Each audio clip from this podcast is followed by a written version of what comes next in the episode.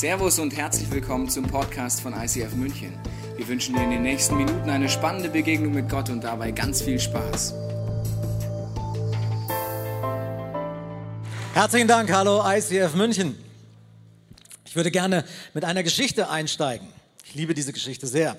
Eine Frau steht am Spülbecken und sie sieht durch das Fenster über ihrer Spüle in den Vorgarten und sie beobachtet ihren Schäferhund, wie er im Vorgarten so spielt. Plötzlich ist es ihr so, als hätte der ein Tier im Maul. Sie eilt nach draußen, rennt hin und entwindet ihm das Tier und es ist wirklich so, es ist das Kaninchen der Nachbarn. Das bedeutet, es war das Kaninchen der Nachbarn. Sieht nicht mehr gut aus, bisschen zerbissen, ziemlich dreckig, ziemlich tot.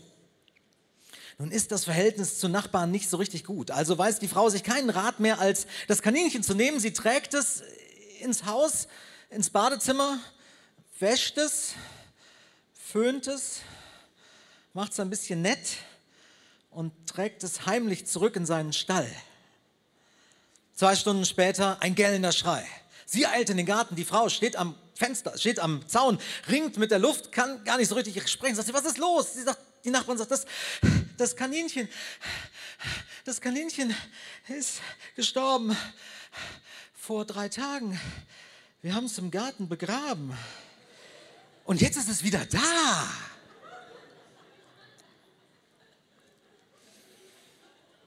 Ich möchte heute Morgen mit euch über ein Thema sprechen, das für manche von uns vielleicht längst erledigt ist. Tod, begraben.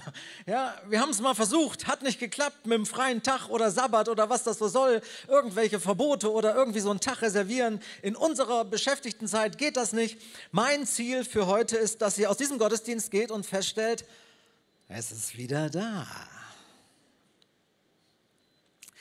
Wir leben in einer Zeit, in der wir reden von der erschöpften Gesellschaft. Ich weiß nicht, ob ihr den Begriff schon mal gehört habt, aber ganz viele Menschen heute bezeichnen das, was wir als Gesellschaft erleben, als die erschöpfte Gesellschaft. Und das hat mit verschiedenen Punkten zu tun.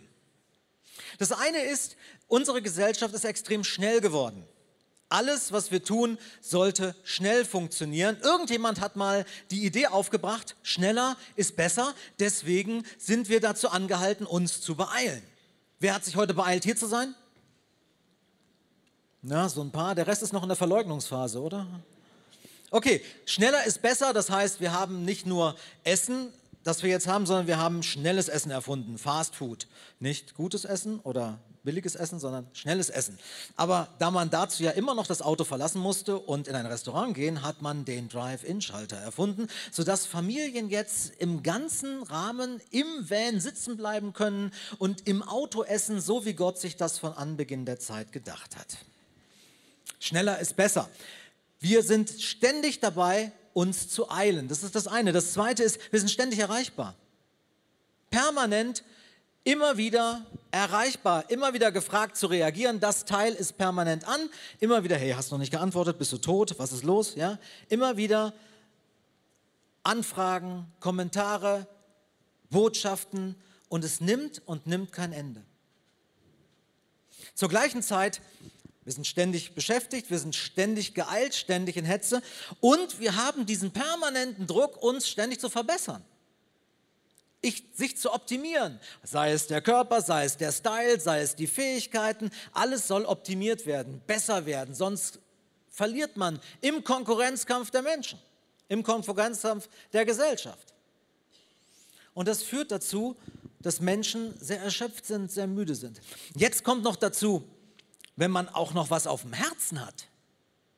Wenn ich noch was tun will für die Gesellschaft, wenn ich mich noch engagiere ehrenamtlich, dann wird es richtig heftig.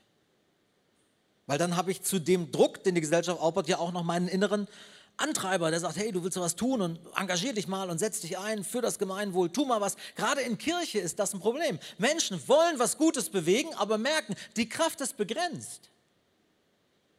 Und wir wollen zwar Gott dienen, wir wollen in der Kirche uns zur Verfügung stellen, wollen unsere Gaben einbringen, aber wir merken irgendwann, die Aufgabe Gottes ist immer so viel größer als das, was ich bringen kann. Dass auch hier die Gefahr, dass wir völlig müde werden, erschöpft werden, immens groß ist. Ich bin Baptistenpastor von meiner Herkunft her und wir reden bei den Baptisten seit einigen Jahrzehnten vom Zeitalter der Hörsturzpastoren. Eine ganze Generation von Pastoren, die haben alle einen Hörsturz. Ja, allen Tinnitus, allen Ton im Ohr. Wer mit 50 noch keinen Hörsturz hatte, ist auch irgendwie ein Weichei. Da kannst du nicht so richtig ernst meinen mit dem Reich Gottes. Lauter erschöpfte Menschen. Lauter erschöpfte Christen. Lauter Menschen, die müde geworden sind, bei denen irgendwann das Feuer ausgegangen ist. Bei denen man droht, irgendwann nicht mehr zu können. Man hält das ein paar Jahre durch und dann werden Leute einfach müde. Ich habe mich vor Jahren gefragt, das kann doch nicht Gottes Wille sein. Es kann doch nicht Gottes Idee sein, dass wir ein Leben führen, bei dem wir unterwegs irgendwann zerbrechen, wo der Körper irgendwann die Reißleine zieht, wo die Familie zerbricht oder wo irgendwas passiert und ich bin am Ende und ich kann nicht mehr. Es kann doch nicht der Wille Gottes sein, dass wir uns so verausgaben, dass wir dabei kaputt gehen. Gleichzeitig aber ich will ja mein Bestes geben. Ich will doch mich zur Verfügung stellen. Ich möchte in dieser Welt einen Fußabdruck hinterlassen. Ich möchte etwas zum Guten wenden. Ich möchte mich einsetzen für diesen Gott. Und ich möchte mein Ganzes geben. Ich will nichts zurückhalten. Wie geht das denn? Wie kann ich das tun? Mein Bestes geben und dabei doch nicht in diese Gefahr laufen, dass ich irgendwann völlig am Ende bin und müde nur noch zusammenbreche. Es war vor ein paar Jahren, dass es fast wie ein Schlag vor den Kopf war, als ich begriff, dass Gott dieses Problem schon von Anbeginn an gelöst hatte. Gott ist nicht derjenige, der mich permanent treibt. Bevor Gott irgendwelche Gebote oder irgendwelche Ideen genannt hat, was wir Menschen tun sollten, gab er dieser Welt eine Lösung dafür, dass wir nicht ausbrennen. Und diese Lösung heißt Sabbat. Ich lese uns mal diesen Text aus dem ersten Buch Mose, wo von der Schöpfung die Rede ist. Und dann steht dort in 1. Mose 2, am siebten Tag hatte Gott das Werk vollendet und ruhte von seiner Arbeit aus. Und Gott segnete diesen Tag. Er machte ihn zu einem besonderen Tag, der ihm geweiht ist. Denn an diesem Tag ruhte Gott, nachdem er sein Schöpfungswerk vollendet hatte. Die Bibel erzählt von Anfang an, Gott schuf das Universum, Gott schuf Abermilliarden von Planeten und Sternen und all das, was wir an Unendlichkeit vor uns haben. Er schuf die Welt, er schuf alle Pflanzentiere, den Menschen und dann schuf er zum Schluss das Sahnehäubchen, die Krone. Und das ist nicht der Mensch, das ist der Sabbat. Das Letzte, was Gott schuf, war, er gab dieser Welt einen Rhythmus. Er gab dieser Welt den Rhythmus von Arbeit und Ruhe. Den Rhythmus von Schaffen und Genießen. Und Gott gab diesen Rhythmus nicht um sich selber willen. Gott war nicht erschöpft von seiner Schöpfung. Gott hat sich nicht den Schweiß von der Stirn gewischt und gesagt, mir sei Dank, endlich Wochenende. Gott gab den Rhythmus für uns um ihn uns Menschen zu geben, um uns Menschen von Anbeginn an der Schöpfung eine Bassdrum, einen festen Rhythmus zu geben, mit dem wir leben sollen. Alles, was wir an Leben darauf aufbauen, muss diesen zugrunde liegenden Rhythmus berücksichtigen. Wenn wir das ignorieren, laufen wir in die Irre. Gott gab den Sabbat um unseretwillen. Aber der Sabbat, und das wird häufig verwechselt, ist nicht ein freier Tag. Viele denken, ja, wieso? Ich versuche ab und zu mal frei zu machen. Der Sabbat ist was anderes als der freie Tag. Der freie Tag ist eine Erfindung unserer Industriegesellschaft. Unsere Industriegesellschaft hat schnell verstanden, dass der Mensch nicht grenzenlos produktiv ist. Also erlaubt man ihm nach sechs Tagen Schaffen Arbeit einen Tag Ruhe zu haben. Einen Tag darf er seine Kraft wiederherstellen, da soll er sein Auto waschen und seinen Rasen mähen und dann kann er wieder zur Arbeit erscheinen. Der Sabbat ist kein freier Tag. Der Sabbat ist etwas grundlegend anderes. Frage an Bibelleser. An welchem Tag wurde laut der Bibel der Mensch erschaffen? Am wievielten? Weiß es jemand? Am? Am sechsten. Richtig, genau. Ja, am sechsten Tag. Was ist also das Erste, was der Mensch erlebt? Der Sabbat. Och, kaum ist er geschaffen, schon hat er frei. Und das ist wichtig. Denn Gott beginnt immer mit Gnade.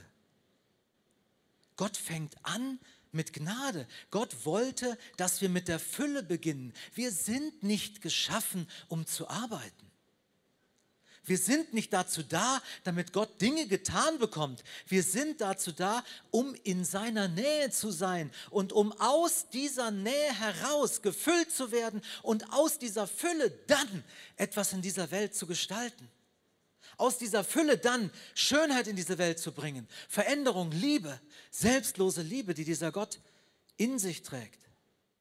Aber es war nie gedacht, dass wir sagen, arbeiten, arbeiten, arbeiten, arbeiten und dann dürfen wir uns mal einen Tag erholen. Es war nie so gedacht, dass wir ins Minus gehen permanent und dann ab und zu mal erlaubt bekommen, das einigermaßen wieder auf Null zu stellen. Gottes Ansatz mit dem Sabbat war, wir sollten in der Fülle beginnen.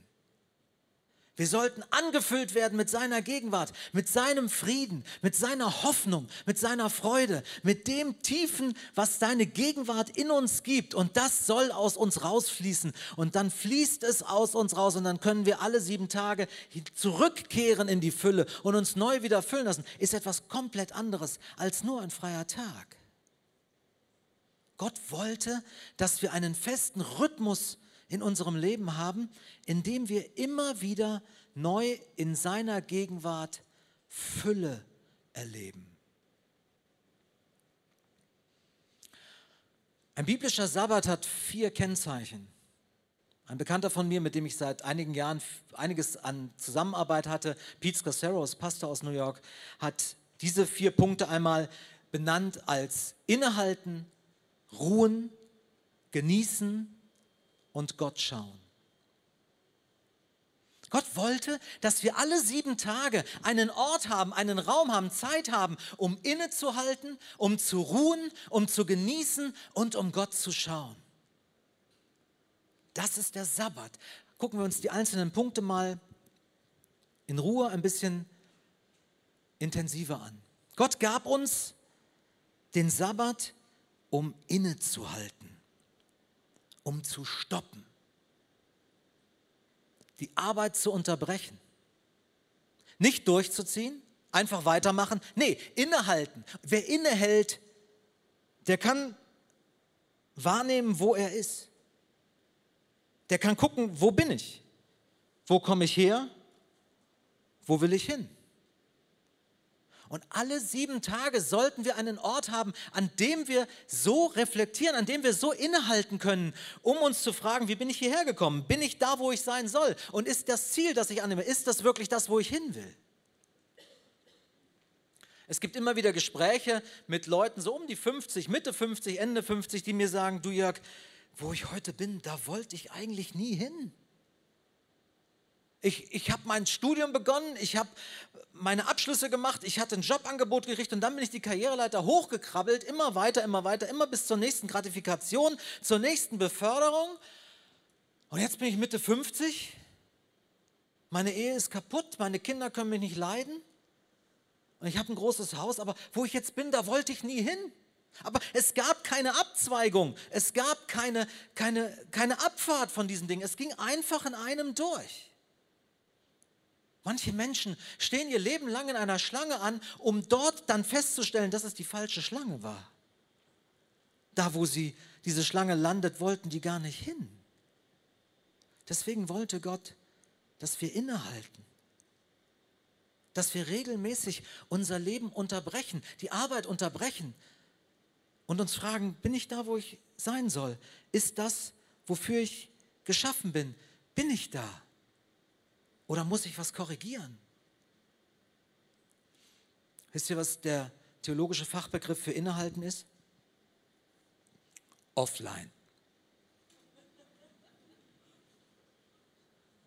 Jetzt wird der fremde Gastprediger garstig, weil Offline ist ein böses Wort. Wir mögen es nicht, offline zu sein. Meine Güte, was da draußen alles passieren kann. Aber ständige Erreichbarkeit killt unsere Seele. Wirklich. Immer wieder getrieben zu sein von neuen Nachrichten, neuen Informationen, neuem Antwort geben, liken müssen, Emoji schicken, all das immer wieder neueste Nachrichten, neue Bilder schicken, sein Essen posten, was auch immer.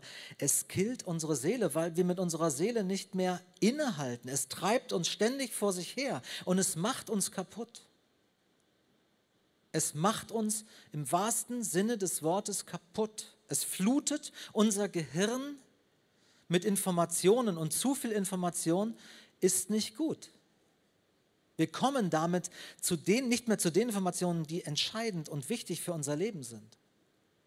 Darum bedeutet Sabbat innehalten, stoppen, offline gehen. Das zweite, der Sabbat bedeutet zu ruhen. Und auch das haben wir verlernt. Wir wissen nicht mehr, wie das geht. Ruhen. Weil sobald es ruhig wird, werden wir nervös.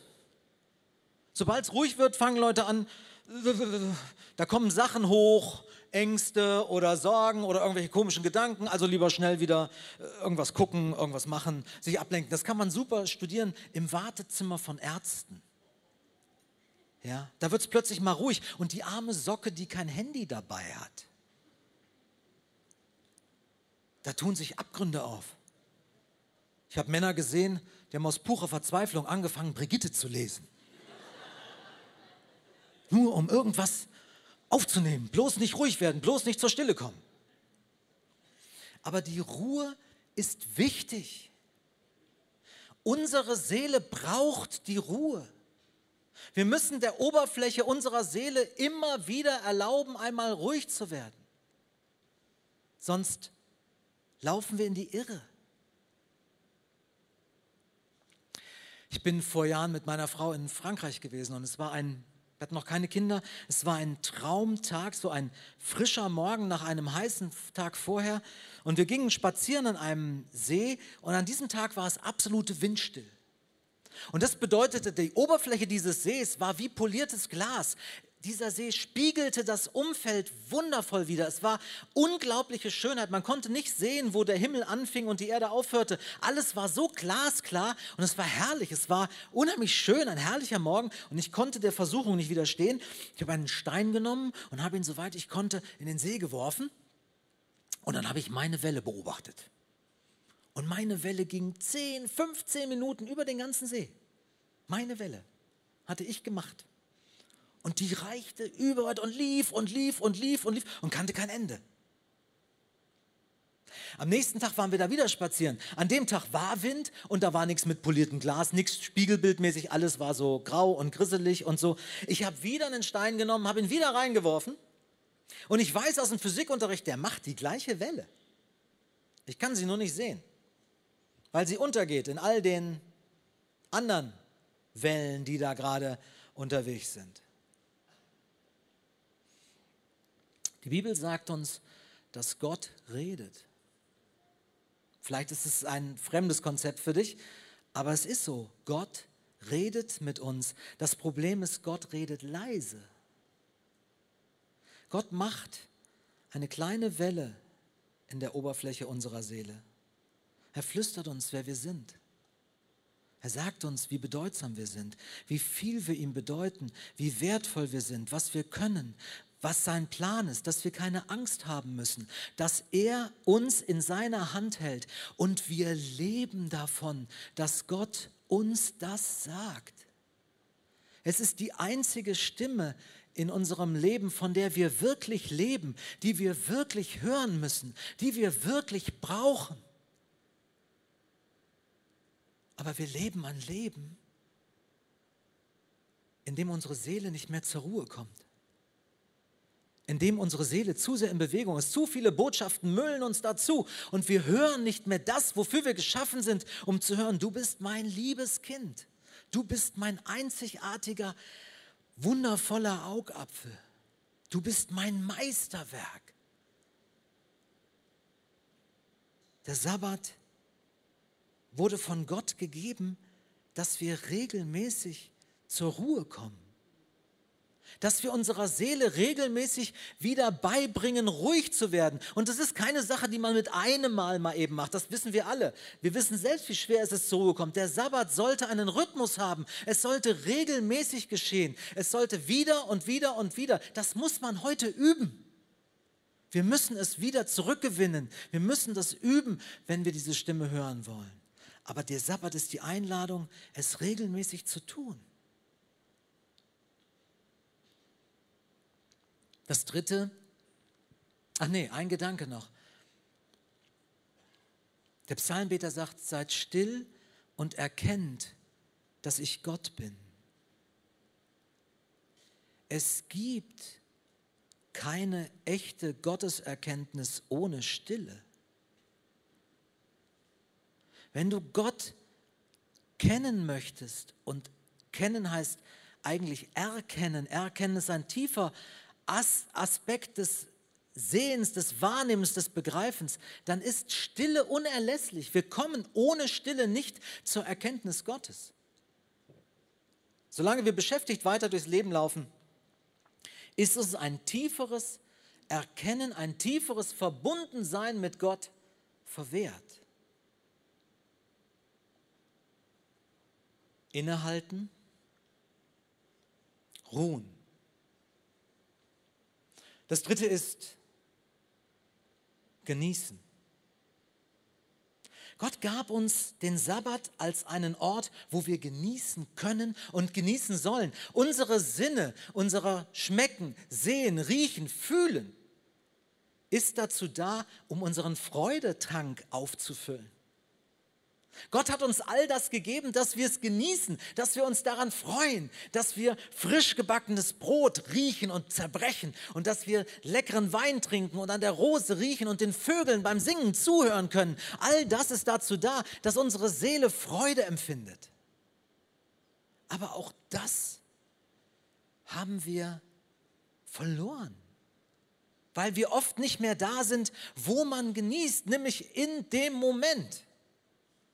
Wir sind in Gedanken in der Vergangenheit, mit Sorgen, was gelaufen ist, oder in der Zukunft, mit Angst, was auf uns zukommt. Aber wir sind nicht dort, wo man nur genießen kann, hier und jetzt. Ich war vor Jahren mit meiner Familie in Holland und an diesem Tag hatten wir Wellen. Das ist in Holland selten, dass wir richtig gute Wellen hatten. Und ich habe mit meinen Kindern in den Wellen getobt. Aber hinter mir lag eine anstrengende Zeit in meiner Pastorenphase. Und ich war in Gedanken noch bei der letzten Sitzung. Und meine Kinder feierten jede Welle und ich habe nicht richtig aufgepasst, bin bei einer Welle zu spät hochgesprungen und erwische die Welle voll frontal. Ich krieg's voll auf die Zwölf. Und als ich prusten wieder hochkam, war es, als hätte Gott mir eine Ohrfeige gegeben. Und gesagt, hey Mann, was machst du hier?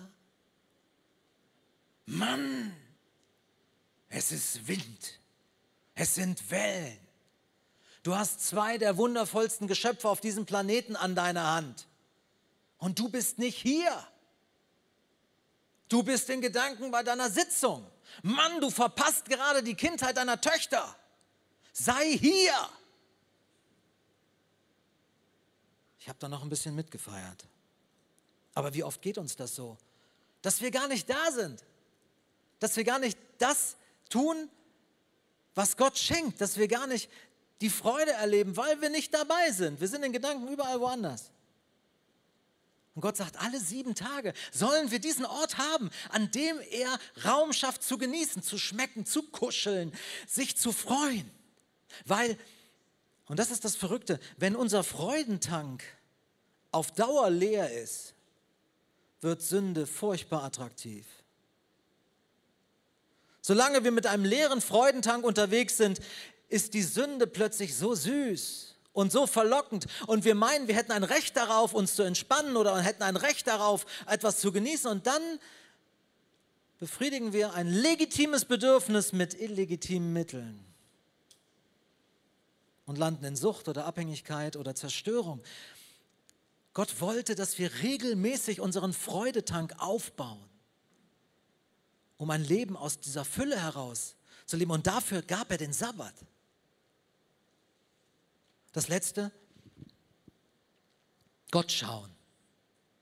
Der Sabbat ist dazu da, dass wir alle sieben Tage eine geschützte Zeit haben, um Gott zu schauen, um ihn vor Augen zu haben, um über ihn nachzudenken, in seinem Wort zu lesen, in Gemeinschaft einander zu erleben, einem anderen Christus zu entdecken, in dem, was er kann, gemeinsam zu beten oder auch alleine, aber Gott vor Augen zu haben. Weil wir sind geschaffen zur Gemeinschaft mit ihm und wir sind dazu geschaffen, ihm ähnlich zu werden. Und wisst ihr, wie das geht? Das ist ein Geheimnis. Wir werden verwandelt in das, was wir intensiv betrachten. Wir werden verwandelt in das, was wir intensiv betrachten. Wir Menschen sind so, wir haben laufen und sprechen gelernt durch Imitation. Wir gucken was und dann versuchen wir das auch so zu werden. Was wir intensiv betrachten, verändert, verwandelt uns. Wer die Angst dauernd anguckt, wird ängstlich. Wer die Freude dauernd anguckt, wird fröhlich. Wer die Dinge, die guten Dinge anguckt, wird dankbar was wir intensiv betrachten. Und Gott wollte, dass alle sieben Tage ein Raum ist, in dem wir ihn vor Augen haben, weil ihn anzuschauen, ihn intensiv anzuschauen, verwandelt uns. Verwandelt uns hinein in die selbstlose Liebe, die er ist.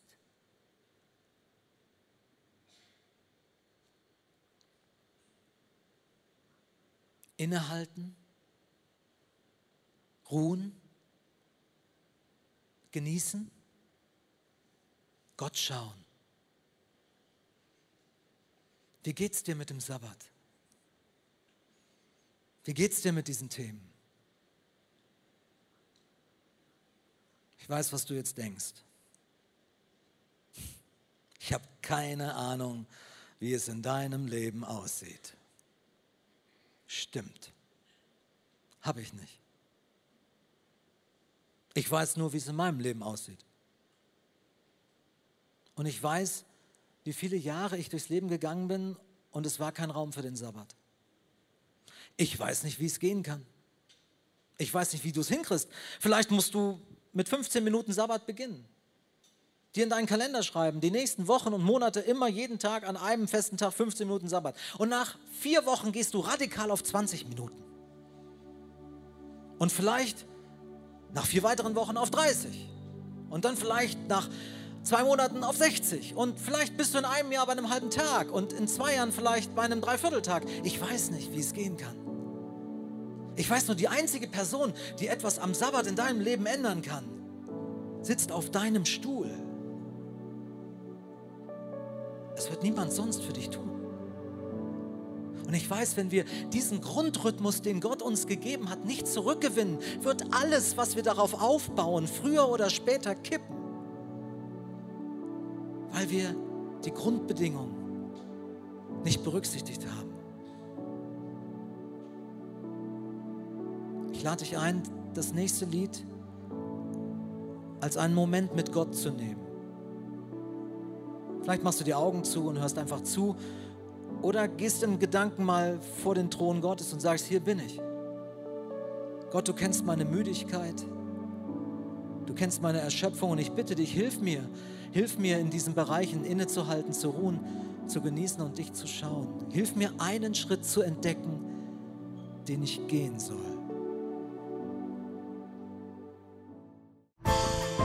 Wir hoffen, dass dir diese Predigt weitergeholfen hat. Wenn du Fragen hast, kannst du gerne an info at icf-moenchen.de mailen und weitere Informationen findest du auf unserer Homepage unter www.icf-moenchen.de.